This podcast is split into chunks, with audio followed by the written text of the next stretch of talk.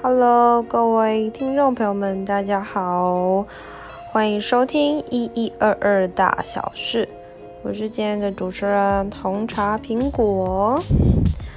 嗯，今天这个礼拜是疫情过后的第一个周末，那我从我家外面看下去，真的是没有什么人，没有什么车，这样子。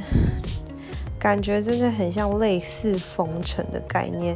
当然，我觉得台湾人民也真的是蛮有意识的，就是呃会自主性、自发性的，就是呼吁身边的朋友啊，真的不要外出啊。那非必要外出，口罩一定要戴紧，然后随身酒精就是喷啊，干洗手就是使用啊，这样子。对，那我看到发现就是这个周末，嗯。大家就是都没有出门嘛，所以使用社群媒体的那个频繁率，应该这么说，对，就是频繁率非常非常的高。常常可能看到朋友在脸书发文、IG 发文啊，或者是开始玩 Q&A 做互动，然后甚至开始有人打扫家里啊，整理自己的衣柜啊等等的，可能或者什么洗窗帘啊、洗冷气啊，就很像过年前要整个除旧布新一样。然后该丢的丢啊，然后该买的想买的就会开始一直上那个，比如说某某购物网啊，然后去订购点购，然后甚至大家还会开始从淘宝买东西，因为毕竟淘宝比较便宜嘛。对，那今天呢，红茶苹果想跟大家分享一个小故事，就是其实我在小时候我就捡过。小动物不知道大家有没有常就是可能捡过一些 小动物之类，可能猫啊、狗啊等等的。然后就我在小时候我就捡过松鼠，然后那时候还不懂，所以就带回家养。那其实我也不知道它有受伤，看起来像有，但是就养没多久它就死掉，然后就很难过。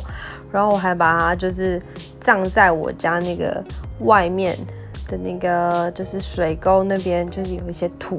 就把它葬在那，然后还拿那种就是印象很深刻，就拿那种呃铅笔和铁盖有没有？就把它插着当它的坟墓这样子，就是以示标记，就我知道 OK 松鼠它就是葬在这边这样。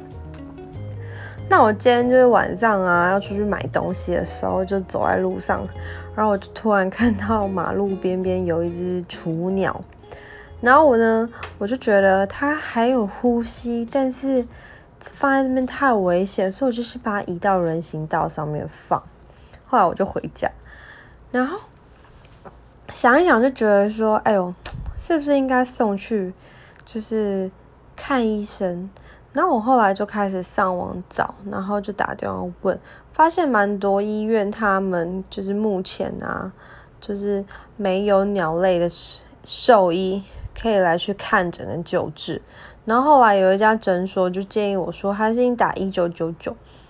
然后我不知道一九九九是什么，但反正我就打过去了嘛。然后我就询问他们说，请问一下，就是有鸟类受伤，你们这边可以就是协助吗？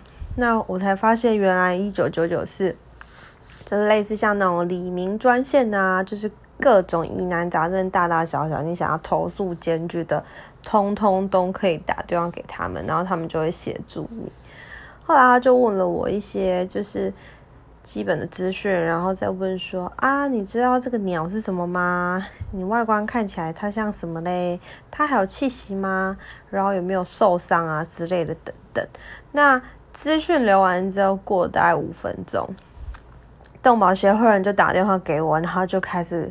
问我说：“哎，就是你可不可以传照片，然后他们先判断一下是什么鸟类？后来才发现原来是小斑鸠，哎，就是就是你知道，嗯，就是人家俗称的，大家可能就是说灰鸽吧，就是灰色的鸽子的那一种。然后我就觉得一开始看它也不太像是麻雀，因为它没有那么小只，而且它嘴巴又长长的。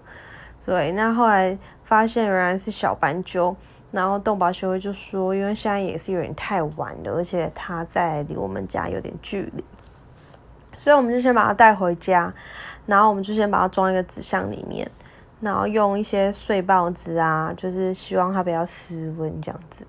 当然，我是希望说，就是它可以撑过一天啦，因为它看起来就是有点奄奄一息，但它又有在呼吸。